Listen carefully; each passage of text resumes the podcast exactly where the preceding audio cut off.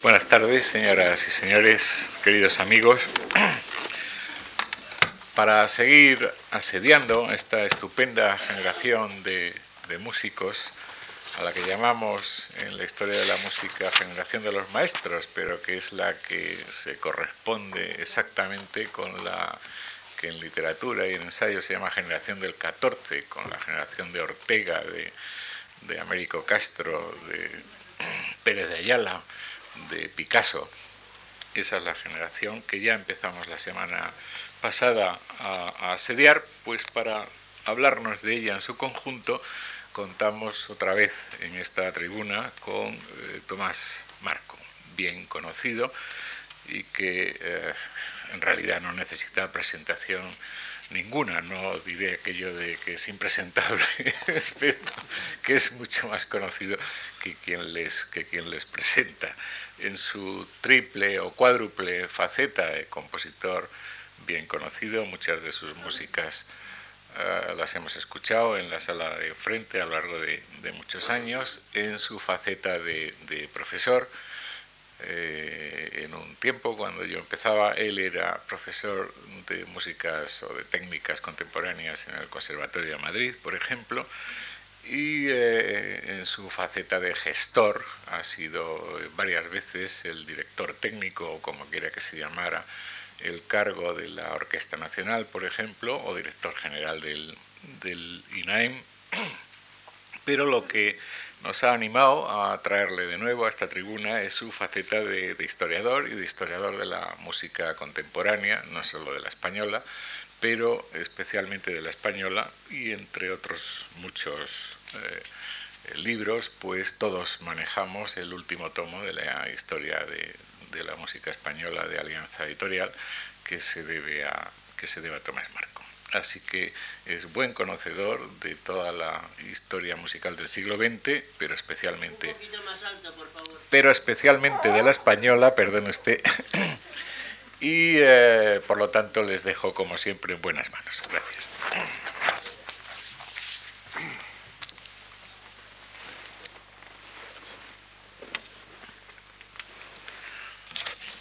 Muy bien, pues la idea de la charla de esta tarde es la de eh, recopilar en una sola conferencia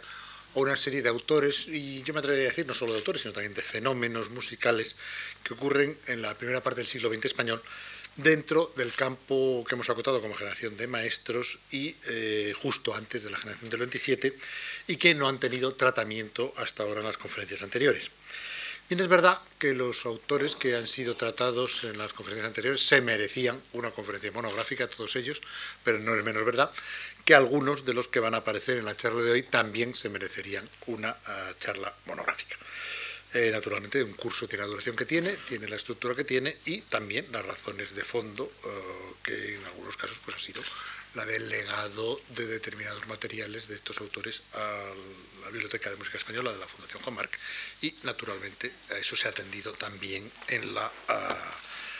confección de estas charlas. De manera que a mí me compite hoy hablar de una serie de compositores que tienen, eh, están insertos en esta generación de maestros que en cierta medida yo considero eh, que esta generación de maestros es hasta cierto punto la generación de falla, entre otras cosas porque tampoco muchos de ellos son eh, tan jóvenes como, para distinguirse de falla.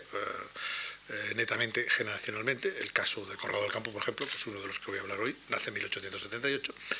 y por otro lado, creo que eh, de alguna manera eh, la generación de maestros en música en España subsume lo que eh, literariamente y en el terreno del pensamiento se suele dividir en dos generaciones, la del 98 y la del 14.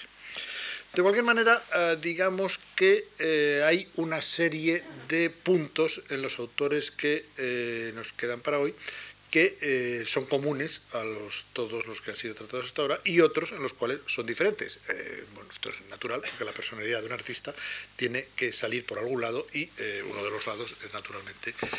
la orientación de algunas de sus obras. Pero nos vamos a encontrar con una serie de temas que son recurrentes a lo largo de toda esa parte de la historia musical española y que de una manera o de otra se han ido intentando resolver por parte de esos, otros autores. ¿Cómo serán, por un lado, la creación fracasada siempre de todo el siglo XIX y todo el siglo XX hasta la actualidad de una ópera española, o por lo menos de la continuidad de esa ópera española. Por otro lado, también la creación, y esto es nuevo, de un sinfonismo español, y luego otra serie de fenómenos como pueda ser el declinar del género lírico nacional, la zarzuela y otros eh, fenómenos que eh, se pueden insertar dentro de este contexto de tipo general. Eh, en realidad hay una novedad en esta generación de maestros con respecto a toda la historia anterior de la música española, por lo menos a la música del 19. Y es la especialización de esfuerzos creativos en eh, campos que son eh, diferentes. Eh, realmente el compositor español del siglo XIX es un compositor todoterreno que acude a todos los géneros y que desde luego no deja de tocar el género principal de la época, por lo menos el género con el cual se podía vivir y se podía a ganar algo de dinero, si uno tenía suerte y tenía éxito, naturalmente, que es el de la zarzuela. Pero eh, los estudios que se han hecho más o menos recientemente sobre el siglo XIX español, que demuestran que existió un sinfonismo español en el siglo XIX y un sinfonismo floreciente y bueno, nos indican que este sinfonismo fue hecho por los mismos autores que hacían la zarzuela, por los mismos autores que haciendo la zarzuela intentaban crear una música española, eh, una ópera española, perdón, y eh, que en definitiva también fueron los introductores o los continuadores de una música eh, de cámara que se había más o menos interrumpido en los finales del 18, principios del 19 y eh, que ellos retoman de alguna manera. De forma que esta visión que a veces tenemos de que la generación de maestros reintrodujo el sinfonismo en España después de un siglo en que solo había zarzuela y volvió a reinventar la música de cámara, es, digamos, cuando menos edulcorada, utópica, como se la quiera llamar, eh, por no decir incierta, en el sentido de que ya existía eso anteriormente y de que eh, de alguna manera pues eh, había florecido. Y en ese sentido, recuerden ustedes que las grandes sinfonías del siglo XIX español, y las hay, son escritas por personas que han pasado la historia de la música española más conocidas como zarzuelistas. Pensemos que Pedro Miguel Márquez escribió nada menos que cinco sinfonías, que eh, Chapí escribió un par de sinfonías, es cierto que son de juventud, pero que eh, don Tomás Bretón realizó hasta tres sinfonías y la segunda de ellas les aseguro que es una obra que merece la pena y que merecería ser una obra de repertorio en eh, la música, ah, por lo menos de este país, de las orquestas españolas. Al mismo tiempo ocurre lo mismo con los cuartetos de cuerda. Los cuartetos de cuerda eh, son los de Chapí, son los de Bretón, son los de los compositores que están haciendo en todos los frentes. Y naturalmente todos los esfuerzos por crear una ópera española el siglo XIX que se estrellan contra la propia sociedad española, contra esa institución que sigue siendo el baluarte de la música no española, que es el Teatro Real, sigue siendo en aquel entonces y no sigue siendo ahora. Eh, pues eh, pues está bien, son llevados por la gente que al final acaba triunfando en la zarzuela. Sin embargo, en el siglo XX este fenómeno oh, se bifurca y no quiere decir esto que algunos de estos autores no intentaran la zarzuela. El propio Falla intentó hacer zarzuelas. Y a lo mejor, eh, gracias a que no tuvo éxito en la zarzuela, eh, Falla fue lo que fue al final. Eh, pues no sabemos lo que hubiera pasado de ser un zarzuelista de éxito, de haber ganado mucho dinero con sus primeras zarzuelas, cosa que estuvo muy lejos de suceder. Pero eh, esos son problemas de ex futuro, que decía Unamuno, y por consiguiente no debemos eh, darles demasiada atención. Las cosas fueron como fueron. Y eh, lo cierto es que hay una generación que se dedica a la música sinfónica, se dedica a la música de cámara y se dedica también, por lo menos en la mayoría de los casos, a crear una ópera nacional eh, siempre topándose con los viejos muros, pero que eh, deja de lado la zarzuela. Lo cual no quiere decir que la zarzuela no se siga haciendo. Habrá eh, toda una floración final de la zarzuela, de la que hablaremos al final de la charla, pero realmente se sigue haciendo por otros compositores. Esa es la novedad que aporta el siglo XX. Es quizá por eso que se ha solido decir, por, en épocas anteriores a la musicología actual, eh, o incluso la historiografía actual, que eh, estas generaciones inventan el sinfonía español. En realidad no lo inventan, sino eh, digamos que lo expanden, lo modernizan y lo llevan a, un cenit que realmente debería ser más conocido. Y realmente los tres autores principales que nos quedan por contemplar esta generación, aunque mencionaré a otros más, y que, como digo, merecerían también una charla aparte, pues eh, son importantes en el campo de un nuevo sinfonismo español. El primero de ellos, cronológicamente, sería Don Corrado del Campo. Corrado del Campo, que es un compositor de primera magnitud, es un compositor, eh, curiosamente, madrileño, digo curiosamente porque nació en 1878 y los madrileños de 1878 eran de otras partes. Eh, pensemos que la zarzuela madrileña la crea desde el punto de vista literario un alicantino, como era don Carlos Arniches, y desde el punto de vista musical un salmantino, como era uh, don Tomás Bertón, y también un, un alicantino, en este caso de nuevo, como era eh, don Ruperto Chapí. Pero don Conrado del Campo era madrileño, don Conrado del Campo fue un músico profesional en todo el sentido de la palabra. Él hizo todo lo que se puede hacer en música. Fue intérprete, fue profesor, fue compositor y eh, realmente eh, realizó incluso en algún momento, muy poca, pero realizó alguna crítica musical y fue un todoterreno como tenían que ser los músicos de aquel entonces para sobrevivir. Él había estudiado violín con Del Hierro y con Monasterio, es decir, con la gran tradición del violín español, de la época, y composición con don Emilio Serrano y con don Ruperto Chapí, es decir, con autores volcados sobre todo hacia el género lírico.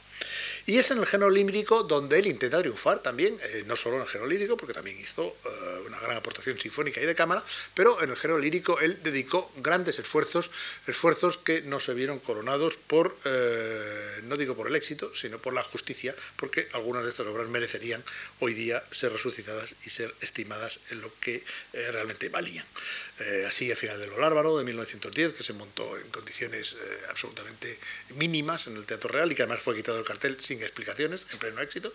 La tragedia del beso, El Avapiés, que es una gran ópera, he tenido ocasión de consultar la partitura del Avapiés y realmente merecería el Avapiés ser resucitado, es una ópera, eh, digamos, de masas, una ópera coral, una ópera que mutatis mutandi, sin tener nada que ver musicalmente, a mí lo que más me recuerda es a cosas como la gran ópera coral rusa, digamos, Boris Godunov, Kovanchin, etcétera no es que tenga nada que ver musicalmente, pero digamos que es de ese género de ópera no de protagonista, sino de pueblo.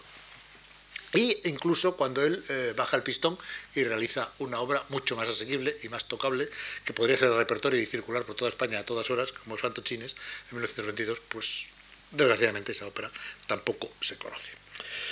Eh, casi podríamos decir lo mismo del resto de su producción, que eh, sufre, creo que uno de los olvidos más injustos que ocurren en la música española. No tanto en la música de cámara, que afortunadamente se escuchan en algunos lugares, en esta fundación, por ejemplo, sus cuartetos se oyen con cierta regularidad, y creo que sus cuartetos son un monumento importante en la música española, sobre todo porque hay que tener en cuenta que los cuartetos en esta propia generación no es de lo más frecuente, eh, puesto que nosotros se dedicamos más al sinfonismo y a la ópera que a la música de cámara. Y si exceptuamos el cuarteto plateresco de don Julio Gómez o los dos magníficos cuartetos de Jesús Guridi, pues realmente poco más hay en la uh, generación de maestros en cuarto cuarteto de cuerda que no sean los 14, 15, según eh, que apliquemos uno más, uno menos en la nomenclatura que hizo Miguel Alonso de las obras de Don Conrado, eh, que nos dejó. Y entre ellos hay obras verdaderamente maestras. El cuarteto Carlos III, creo que es una obra maestra, Caprichos Románticos lo es, el cuarteto número quinto, el cuarteto asturiano, en fin, una serie de cuartetos de Don Conrado. Y lo mismo podríamos decir de su música sinfónica, en la que en cualquier país que tuviera en estima su patrimonio musical, una obra como El infierno de la Divina Comedia estaría a todas horas en las orquestas nacionales y está muy lejos de estar. Y cuando digo orquestas nacionales me refiero también a todas las de provincia, que son oficiales. Por otro lado, eh, digamos que eh, don Conrado eh, fue un autor que durante su vida también tuvo un remoquete que le ha ido persiguiendo a lo largo de la historia, incluso en la actualidad, para la gente que no conoce en absoluto su música, que es la que, como tenía una influencia germánica, era un compositor pesado. Nada de eso ocurre. Hemos escuchado antes un ejemplo en la charla anterior, en la, digamos, en la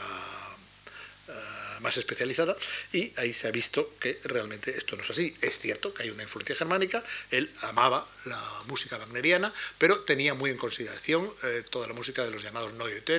es decir, la música que parte del poema sinfónico tipo listiano y conocía muy a fondo la uh, aportación de Richard Strauss. Y hay que tener en cuenta que las grandes obras sinfónicas de Don Corrado, como El infierno, por ejemplo, de la Divina Comedia, es de 1910, es decir, es rigurosamente coetánea de la obra de Richard Strauss y de Gustav Mahler.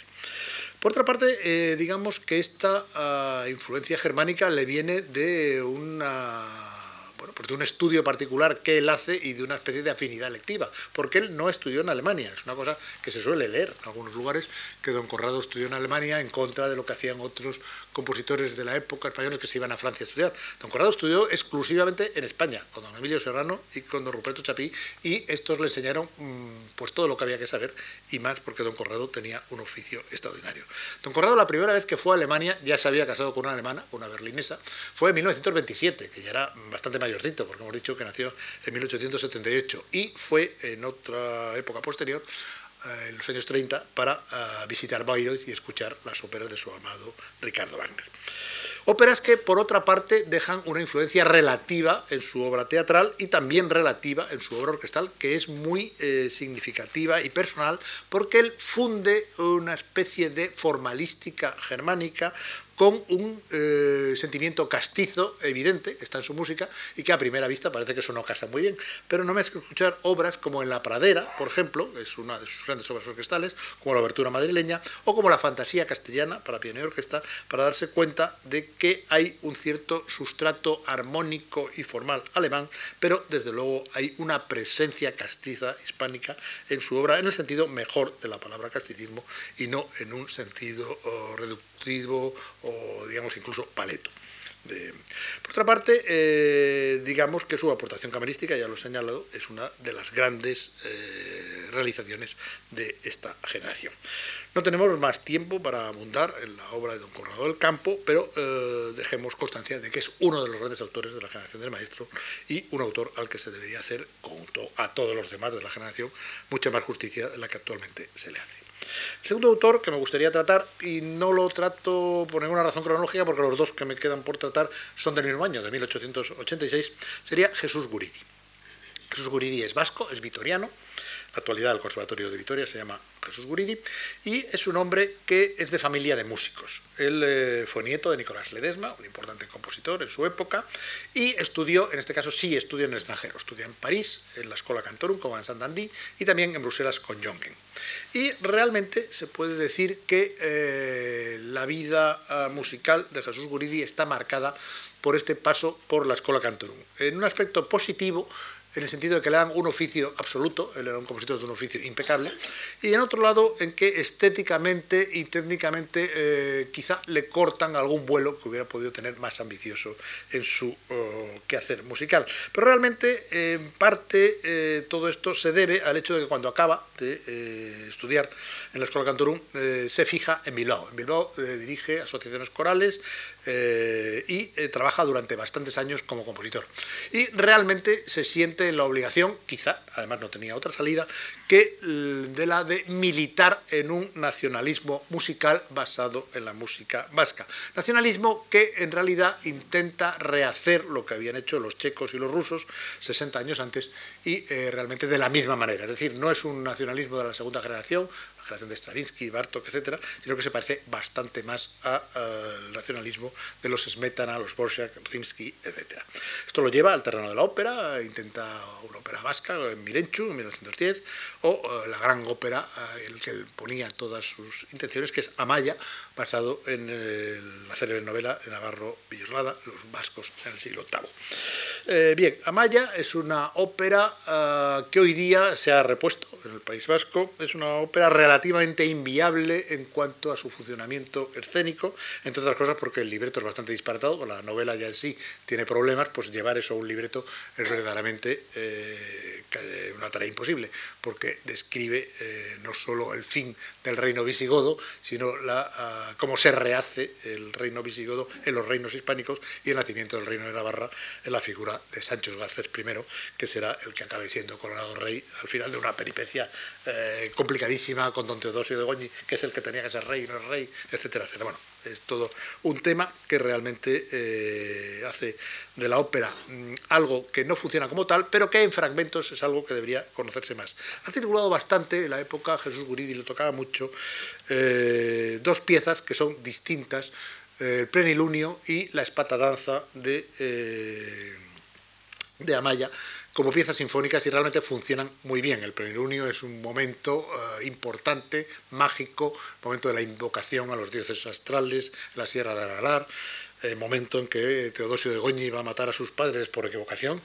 y el momento en que bueno, pues todo ese mundo de brujería que está siendo sustituido por el cristianismo, que es otro de los temas de Amaya, pues realmente eh, está allí. Y la espada danza, pues es la danza de las espadas, que todavía hoy día se sigue practicando y que realmente es uno de las, digamos, de las danzas ancestrales, ancestrales del siglo XIX, naturalmente, porque hay poco folclore que se pueda rastrear más allá del XIX de la música vasca.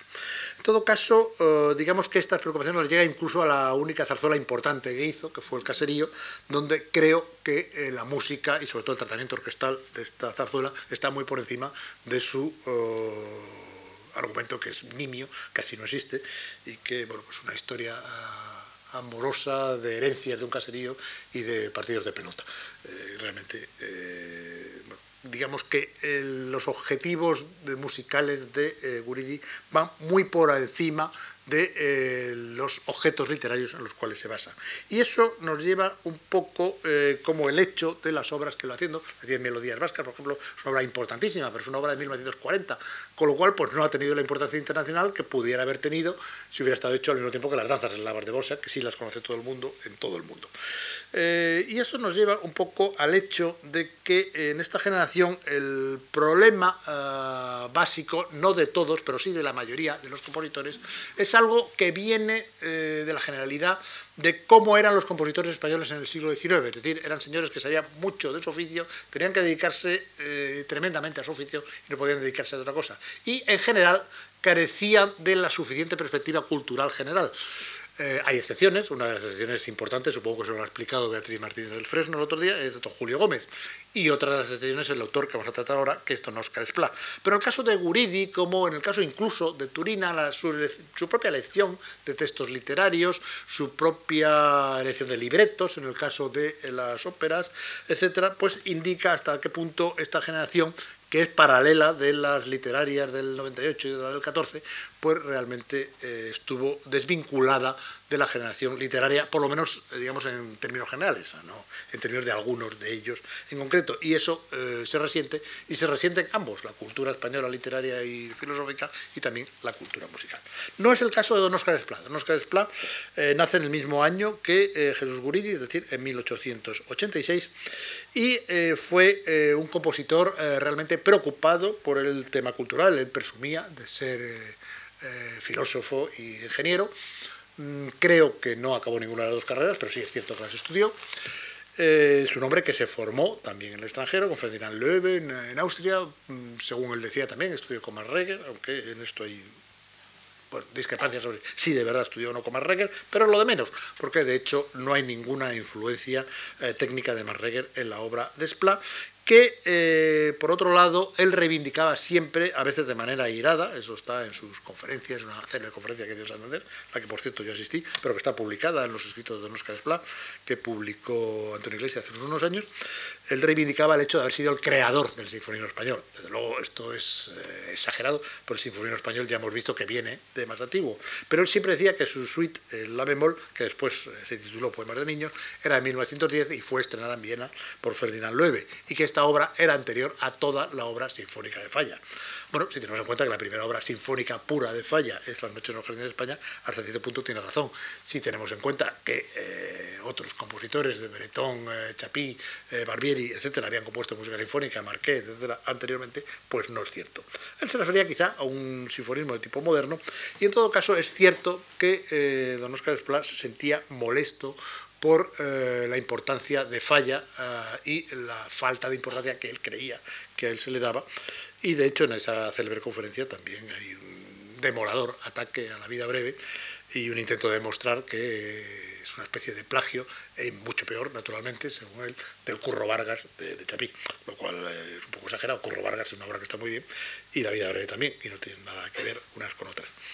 Eh, de cualquier manera, digamos que don Oscar Esplá es un compositor importante porque por un lado tiene una preocupación cultural que le llevará luego en su exilio, estuvo muchos años después de la guerra civil exiliado en Bruselas, le llevará a experimentos como el experimento acústico que él realizó allí y le llevará también a la creación de algo que él llamaba el folclore irreal. Ustedes piensen, por ejemplo,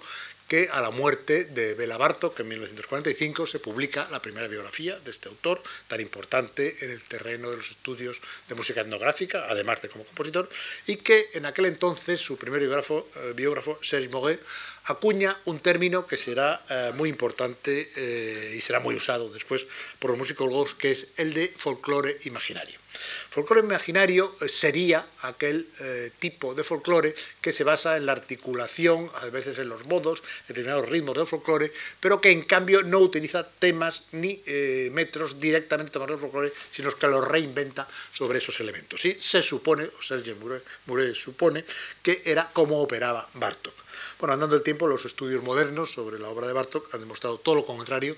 Eh, al parecer, ahora la tendencia es la contraria, pensar de que Bartok era incapaz de eh, trabajar si no se basaba en temas de quien fuera, folclóricos o no, anteriores y persistentes, y esto hay una célebre discusión en torno a la utilización de un tema cubano, por ejemplo, en el concierto para orquesta, etcétera, pero en fin, esto se aleja un poco del tema de hoy. Y sin embargo, digamos que este término de eh, folclore imaginario, ya Oscar Spra, eh, no con estas palabras, pero sí lo reivindicaba para su propia música a propósito de la música levantina, que él dice que él inventa el folclore levantino. El folclore levantino alicantino, eh, traduzcamos, eh, no existe y que es en realidad el que se lo inventa con una escala que nos dice qué escala es, eh, una escala la hemos visto en la charla anterior, una escala que tiene los modos menor y, mayor incorporados y es una escala que por otra parte sería ascribible a los, al contrario que las escalas de Messiaen, a los modos de transposición no limitada, puesto que es una escala que se puede transponer a los 12 grados de la escala occidental normal. De cualquier manera, él dice que esto lo utiliza en sus obras y se puede rastrear algunas de sus obras principales. Eh, por otra parte, él tiene colaboraciones literarias, no en realidad con la gente de la generación que le corresponde, sino con la de los poetas, la generación del 27, muchos más receptivos la música, por ejemplo con Alberti, del cual tiene una cierta relación, a pesar de que era amigo de eh, los eh, levantinos de su propia generación, como era Zorín, como era Gabriel Miró, pero con los cuales prácticamente no colabora. Y tenemos obras muy importantes de don Oscar Esplá en aquella época, como Don Quijote velando las armas de 1924, una importante aportación al sinfonía español, La paja la pinta, La nochebuena del diablo, las canciones playeras eh, y la sonata del sur. Y esto concluirá, eh, digamos, con su última obra importante, eh, que es la Sinfonía Itana. Sinfonía Itana, a mi juicio, es una importantísima obra, eh, quizá una de las sinfonías más importantes que se han escrito en el panorama español, cuyo único defecto es que don Oscar se pasó la vida anunciando que iba a hacer la Sinfonía Itana incluso dio los eh, pretextos más peregrinos. En los años 30 dijo que había terminado, pero estaba corrigiendo los materiales en una barca en el mar, que no es el sitio más apropiado, que vino una ráfaga de viento y se lo llevó. Eh, en fin, que Don Oscar toda clase de cosas para obras que no hacía realmente, es decir, porque, porque no las había hecho, o que sí las había hecho, pero que habían desaparecido. El caso es que la Sinfonía Itana aparece en 1964, y siendo una obra maestra, es una obra eh, con poca capacidad de proyección internacional, porque aparece en una época en la que resulta anacrónica desde ese punto de vista. Pero, no obstante, y a pesar de eso, yo creo que es una obra que debería tener un lugar en la historia de la música española y en el repertorio español mucho mayor que el que tiene, porque desgraciadamente también es una de esas obras que no se tocan nunca. Se toca muy poco realmente. Eh, de cualquier manera, eh, digamos que la generación de maestros, eh, como es lógico, no se circunscribe solo a los grandes nombres, a los nombres que ya hemos mencionado o que se han visto anteriormente en este ciclo. Y hay una serie de maestros que contribuyen con sus obras, con su uh, trabajo, con sus escritos en muchos casos y evidentemente con el hecho de que en un momento determinado en el momento en que ocurren las cosas, pues todavía no está encantado, quiere ser más importante y quiere ser menos, pues contribuyen, digamos, a crear todo el ambiente de toda esta generación. Y hay una serie de autores en las que podríamos citar muchos, y muchos realmente importantes, todos ellos desgraciadamente prácticamente desconocidos para nuestros públicos actuales, que realmente tienen una importancia clara y que eh, de alguna manera se van decantando por eh, alguna de las líneas que esta generación ha marcado. Hay, eh, evidentemente, una presencia de eh, una nueva visión del romanticismo en algunos de estos autores, véase el caso de algún elemento del Corrado del Campo, véase el caso de algún elemento de Julio Gómez, pero también hay una presencia claramente nacionalista en algunos de estos autores, véase Turina, véase Guridi, y también los hay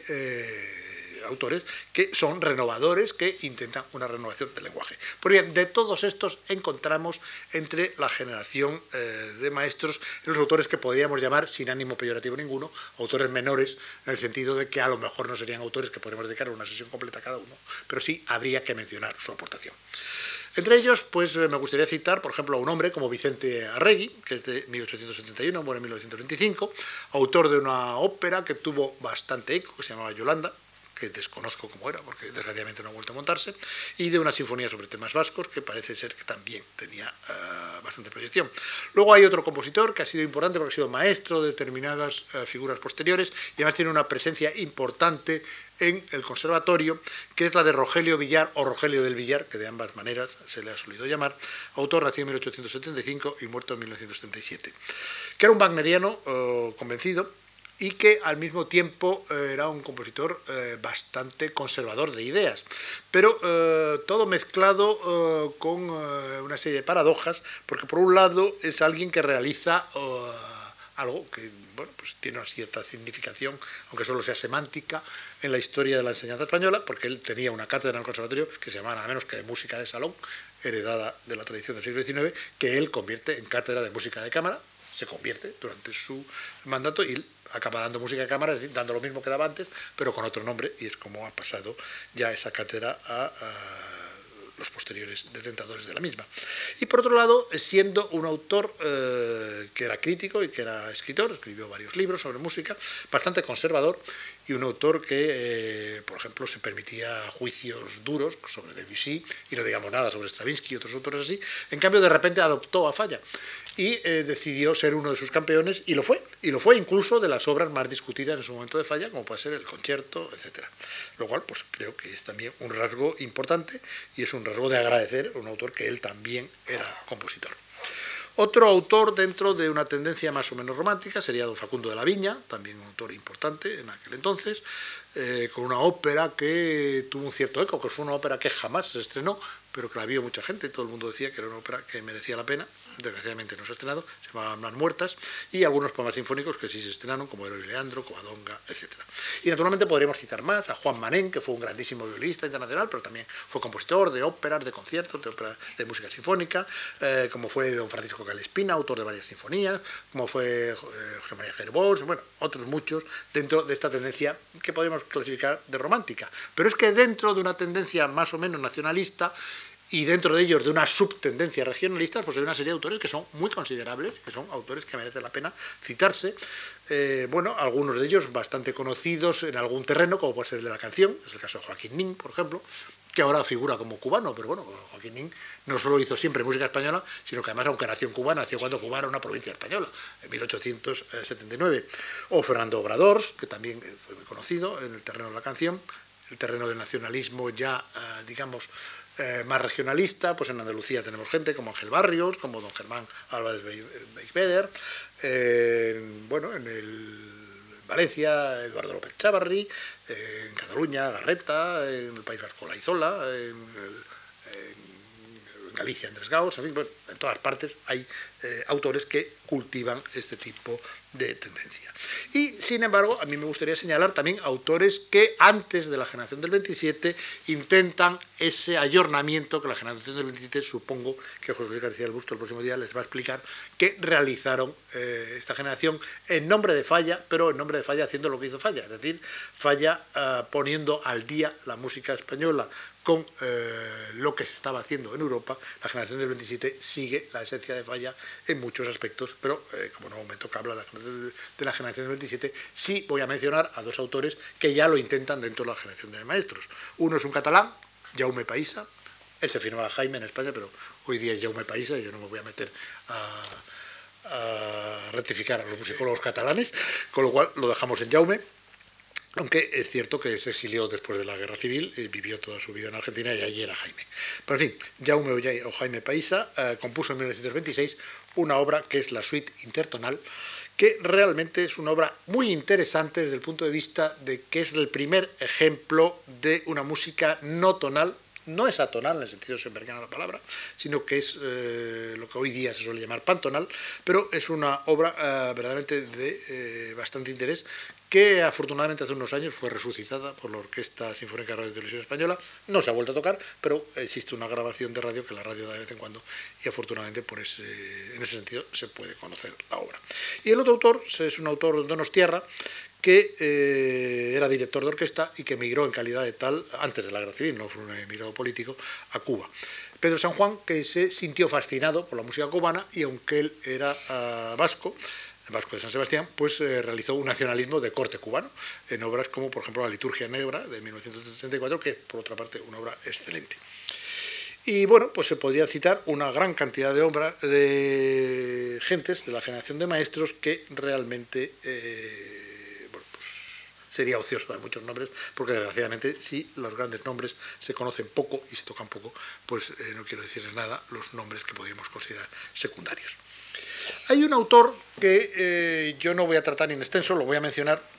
y que yo creo que pertenece más a la generación de los maestros que a la generación del 27, aunque en realidad no pertenece a ninguna generación. Es un autor eh, de los que yo a veces he llamado intergeneracionales, y un autor además tan particular y tan personal que realmente escapa a cualquier clasificación. Además, encima, a pesar de ser un autor nacido en 1893, es decir, sería un pelín mayor que la mayoría de la gente de la generación del 27, pero podría estar inscrito en ella, o podría estar inscrito como más joven en la generación del maestro, pero que, eh, sin embargo, su obra empieza a conocerse tardíamente, aunque él empieza a componer en los años 20-30, su obra en verdad empieza a expandirse después de la Guerra Civil. Este autor, que es uno de los autores más originales que ha producido nunca España, es un autor muy internacional, también por otra parte, o bastante internacional en todo caso, y un autor que sí se toca y sí se conoce más por la sencilla razón de que casi no compuso obra sinfónica ni obra teatral, sino únicamente canciones y música pianística, que yo creo que es una especie de milagro, aunque realmente no es un autor del que vayamos a hablar eh, hoy en extenso, porque no podemos y porque además eh, quizá necesitaría una sesión para él solo, que es Federico Mompo. Federico, que hoy día también es Frederic, pero bueno, toda su vida él se firmó Federico, y eh, que realmente pues, es uno de los grandes autores eh, de la música española. Bueno, yo creo que antes de seguir, les voy a poner un ejemplo musical porque les estoy dando una paliza verbal tremenda, un pequeño ejemplo musical, y lo voy a escoger de una obra de don Oscar Esplá, y de una obra que además eh, tiene una serie de implicaciones muy particulares porque es su Sonata del Sur. La Sonata del Sur es un concierto para piano y orquesta, a pesar del título de sonata. Y es una obra que Don Oscar estuvo trabajando toda su vida. Llegó a hacer otras tres redacciones diferentes de la misma. La última de 1945 y es un esfuerzo grande por eh, sintetizar de alguna manera los esfuerzos de Spla, por un lado en crear un tipo de escala levantina que no es folclórica, pero que suena a folclore, y por otra parte de hacer un tipo de orquestación que él quería hacer distinta de las de sus compañeros de generación. Si lo consiguió o no lo consiguió, eso no es algo que vamos a discutir ahora. Pero sí vamos a escuchar unos fragmentos de esta Sonata del Sur, el primer movimiento, que yo creo que merece la pena conocerse porque, una vez más, es una obra que prácticamente no se toca y en muy pocas ocasiones escuchar.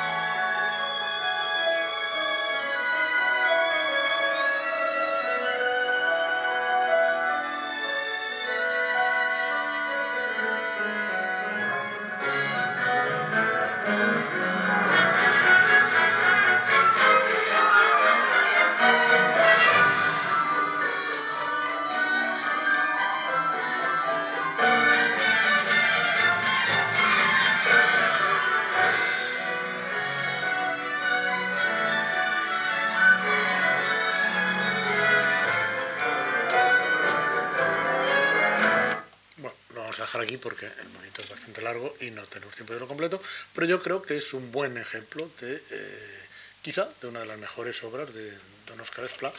y de uno de los mejores, unas mejores obras concertantes para piano y orquesta que se han compuesto en la música española. Además, eh, quería poner este ejemplo porque hay unas características importantes de esta música de Spla en las cuales hay eh, bastantes elementos que son comunes a los músicos de su generación, la generación de maestros, pero al mismo tiempo hay algunos elementos, especialmente en la armonía, y en la orquestación que tienen más que ver con la generación del 27. Bien es cierto que la última redacción de esta obra eh, se hace cuando ya la generación del 27 incluso está dispersa por el mundo. Pero oh, realmente eh, digamos que eh, todo eso afecta más a la estructura de la pieza que a su contenido armónico y orquestal, que es desde la primera versión, que es de los años 20, la misma. Entonces, digamos que ya Don Oscar tenía una visión que coincide más con los autores del 27, como he dicho, también colabora con los literatos del 27 que con los de su propia generación, aunque es un autor eh, muy reconocible dentro de su propia generación. Eh, además, digamos que eh, en la música española ocurren otros fenómenos que no solo afectan, digamos, a los autores mayores o los autores que están más dentro de este fenómeno generacional, que hemos dado en llamar eh, generación de maestros y después generación del 27, seguida de la generación del 27, sino que ocurren otra serie de eh, fenómenos en torno a géneros musicales que en realidad estos eh, maestros tocan eh, muy lateralmente, si es que los tocan en algunos casos. Por un lado sería el de la evolución de la música religiosa, de la cual hemos hablado en la charla anterior, pero creo que es un tema suficientemente especializado como para no mencionarla en una charla de tipo general, aunque simplemente digamos que hay una generación de músicos religiosos que se ve influida por las directrices del Vaticano a partir de la del motu propio de Pío X, que da el Día de Santa Cecilia en 1903, y que les obliga a componer de una determinada manera, y que después esa música queda un poco en suspenso por las directrices del eh, Vaticano II, que deshará todo lo andando, incluso, digamos, todo el patrimonio cultural eclesiástico hasta entonces. De cualquier manera, no es algo que vamos a tratar ahora, pero sí vamos a tratar de eh, otra parte que eh, atañe muy de cerca al patrimonio musical, es decir, al patrimonio cultural español, en un género que eh, no es el fuerte, digamos, de los autores de la generación de maestros, sino de unos autores que se especializan, se especializan dentro de la generación de maestros en ello. Es el género de la zarzuela. Cuando la generación de maestros empieza a aparecer en torno a los años de la Primera Guerra Mundial, antes y después, eh, lo que ocurre eh, con la zarzuela es que los grandes maestros históricos del género están desapareciendo desaparecen en el mismo año Barbieri y Arrieta, desaparecerán pronto eh, autores como Bretón, como Chapí, eh, como Fernández Caballero, etc. Digamos, la gran oleada de final de siglo de la zarzuela desaparece y también la zarzuela entra en una transformación importante como espectáculo. Eh, la culpa de por qué se transforma la zarzuela eh, como espectáculo no la tienen los compositores, sino la tienen las circunstancias que hacen que el público de la zarzuela empiece a cambiar e incluso empiece a disminuir.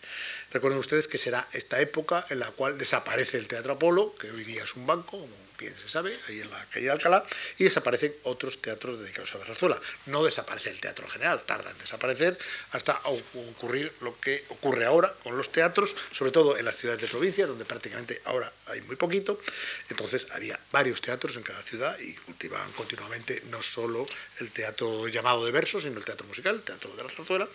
eh, sino que ocurre un cambio social en el cual aparecen nuevas maneras de entretenimiento. La zarzuela era no solo un arte musical, sino una manera de entretenimiento, y aparecen otro tipo de espectáculos. Y estos espectáculos van a hacer mucho daño a la zarzuela. En primer lugar, aparece el cine. Es un espectáculo del siglo XX y eh, arrastra a bastante público que antes iba a las zarzuelas. Pero además aparece sobre todo lo que se va a convertir en un espectáculo a finales del siglo XX. Va a ser el único espectáculo que es el deporte. Y todo esto va restando eh, gente a la zarzuela. De hecho, los grandes compositores de la época empiezan a fijarse, estos maestros, la generación de eh, maestros, en eh, la música sinfónica, en la música de cámara y en la ópera. La ópera seguirá atrayéndoles, pero no tanto en la zarzuela. Muchos de ellos ni la tocan otros se acercan episódicamente a ellos, o bien al principio, pues el caso de Falla, o bien en casos aislados, como es el caso de Guridi, en otros casos ni se acercan,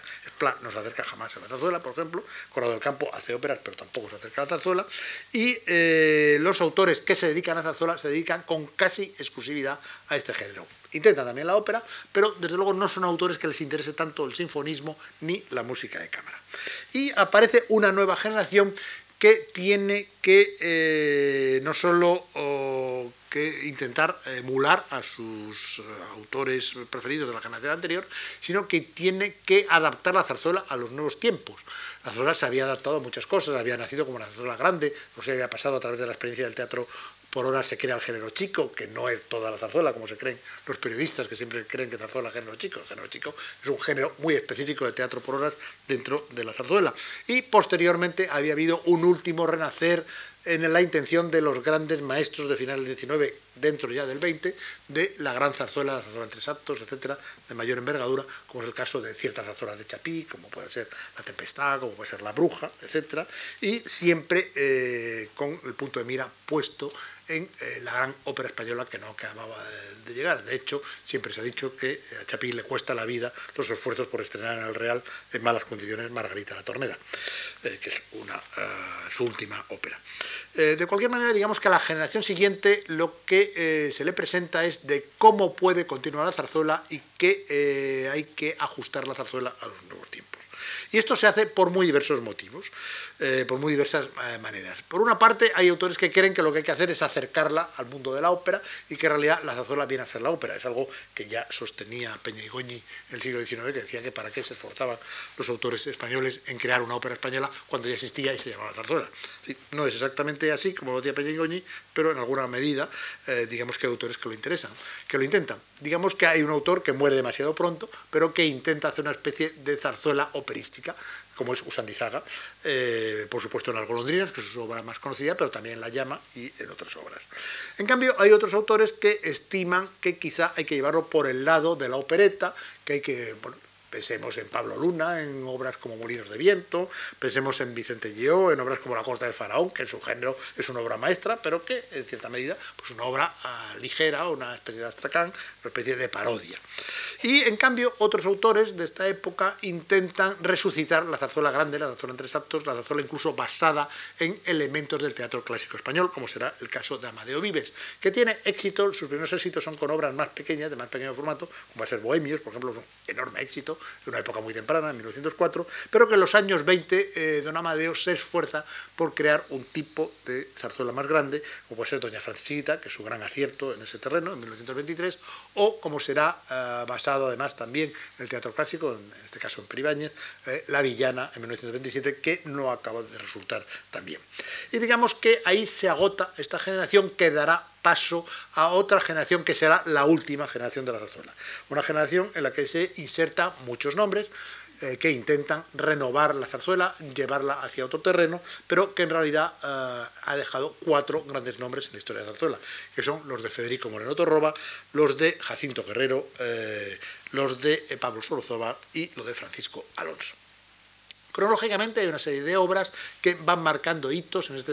desarrollo de la zarzuela grande y en la capacidad de adaptarse. Por ejemplo, La Calesera, que es un título de Alonso, que surge en 1925, y es el caso de algo que es poco frecuente en la historia de la zarzuela, que era más bien conservadora ideológicamente, es el primer caso, si no el primer caso, uno de los pocos casos de una zarzuela claramente liberal. Eh, en otro sentido, pues digamos que la mejor obra, no la más conocida, porque quizá la más conocida sea La Rosa de Azafrán, pero la mejor obra de Jacinto Guerrero, la más ambiciosa, es El huésped del sevillano, que es de 1926, también se basa, eh, no solo se basa, sino que aparece Cervantes en escena, nada menos. Y eh, digamos que en el caso de Moreno Torroba, ah, pues encontramos eh, un éxito importante en 1932, una etapa ya bastante tardía, como es Luisa Fernanda. Y en el caso de Solozábal, digamos, entre sus muchas zarzuelas conocidas, la más representativa es del 36, es la Tabernera del Puerto. Incluso Lozábal, que es casi el único, como Moreno roba un poco, que sigue componiendo zarzuelas y estrenándolas con cierta regularidad después de la Guerra Civil, intenta el ayornamiento de los temas de la zarzuela. Incluso en una zarzuela como Don Manolito se esfuerza por llevar temas como son el deporte, el fútbol, etcétera, al campo de la zarzuela. Pero evidentemente lo que ha ocurrido con la guerra civil, la eh, bueno, el empobrecimiento de los teatros y además el cambio de sociedad eh, impide que la zarzuela se extienda mucho más como arte creativo. Posteriormente la zarzuela será recuperada eh, con cierta dignidad en algunos casos, con menos en otra, pero en todo caso será recuperada digamos como un género histórico que sigue haciéndose y que debería hacerse incluso más de lo que se hace actualmente, pero creo que hay pocas posibilidades de que la zarzuela vuelva a renacer como un género vivo que va estrenando todos los días. De momento Ah, por lo pronto no hay el menor indicio de que eso vaya a ocurrir así. Y ahora quizá con este panorama que acabo de dar sería el momento de establecer, eh, tanto para la charla de hoy como para las que la han precedido, puesto que la siguiente será sobre la ah, generación del 27, una especie de pequeño balance de la generación de maestros. Pero antes de ello les voy a poner un brevísimo ejemplo de dos minutos de música de Jesús Guridi, porque antes les he hablado de la significación y falta de significación, por otras razones, del folclore en Jesús Guridi. Pero es que Jesús Guridi, eh, surtiendo los días vascas, eh, su principal defecto son de 1940 y no de 1880, pero es una obra maestra y en ese sentido, por lo menos a nivel nacional, debería serlo, aunque se conozca poco en extranjero. Voy a poner la última de las 10 melodías vascas, donde descubrirán ustedes un autor que se basa directamente en el folclore, pero un autor que maneja perfectamente la forma y que orquesta de una manera absolutamente impecable. Vamos a escuchar la última de las 10 melodías vascas de Guridi, que dura menos de dos minutos y que me va a servir como ejemplo musical antes de estas conclusiones.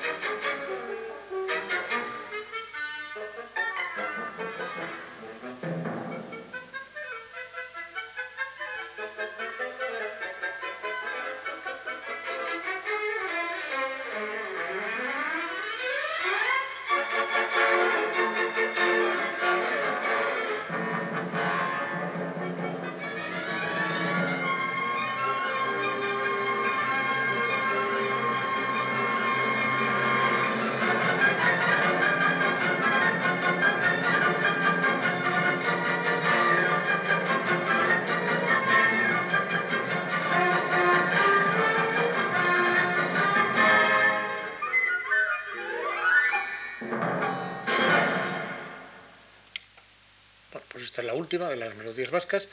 Y realmente he puesto este ejemplo porque eh, demuestra muchas cosas, demuestra que Jesús Guridi tenía un oficio implacable, que además era capaz, de algo que no solían hacer los músicos folclóricos, de emplear eh, una técnica incluso depurada de contrapunto, por ejemplo,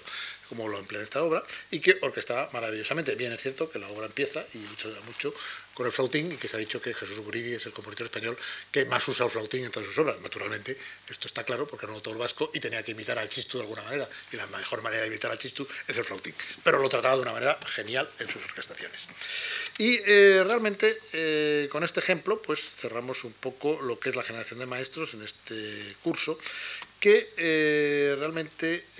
nos debe de hacer reflexionar sobre determinados aspectos. Se trata de una generación que eh, intenta dignificar el sinfonismo español y la música de cámara, que intenta eh, una vez más una ópera nacional sin llegar a conseguir que les hagan el caso suficiente y que nos deja un panorama plagado de obras maestras aquí y allá de diversos géneros. De obras maestras que sin embargo son muy poco conocidas por nuestros públicos y muy poco practicadas por nuestros organizadores.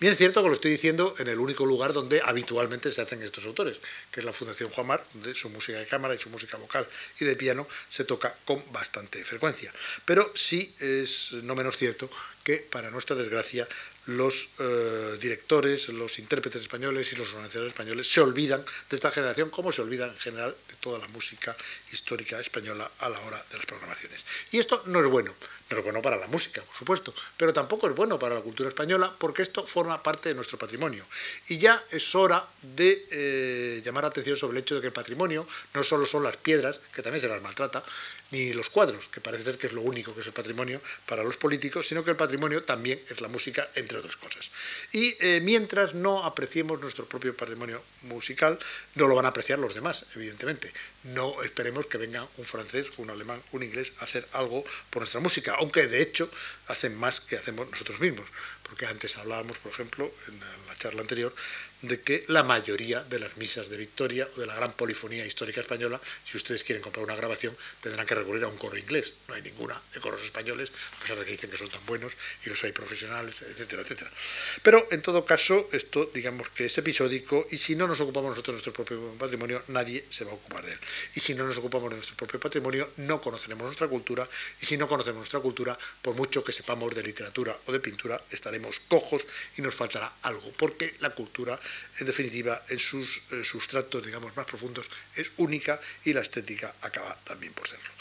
Eh, yo creo que la llamada de atención, eh, probablemente que caiga en el vacío, pero que debe hacer, se debe hacer desde este curso, es de que hay que atender a las músicas de la generación de maestros como que hay que atender a la música anterior y posterior a la misma para que tengamos una visión cabal de nuestra propia música. Les aseguro a ustedes que algunas de las obras de estos maestros que hemos visto aquí en estos días y hoy mismo, si eh, hubieran tenido pues la suerte para ellos como artistas de nacer en Francia, serían conocidísimos en su país y probablemente internacionalmente, como eh, tuvieron la desgracia de caer en un país donde eh, generalmente su patrimonio es ocultado, su patrimonio que no sean piedras, como digo, pues realmente eh, han tenido la desgracia de que no se les conoce y no se les aprecia en lo que valen. Pero sí tenemos que tener una proyección de futuro, tenemos que conocer nuestro pasado. Si no lo conocemos, creo que estamos perdidos y no les quiero ustedes cansar más porque había prometido no hablar más de una hora y creo que no me excedo de lo que me ha pedido la Fundación. Así que muchas gracias por su atención y espero que terminen bien este curso y que eh, les haya servido para valorar y apreciar algo más la música española.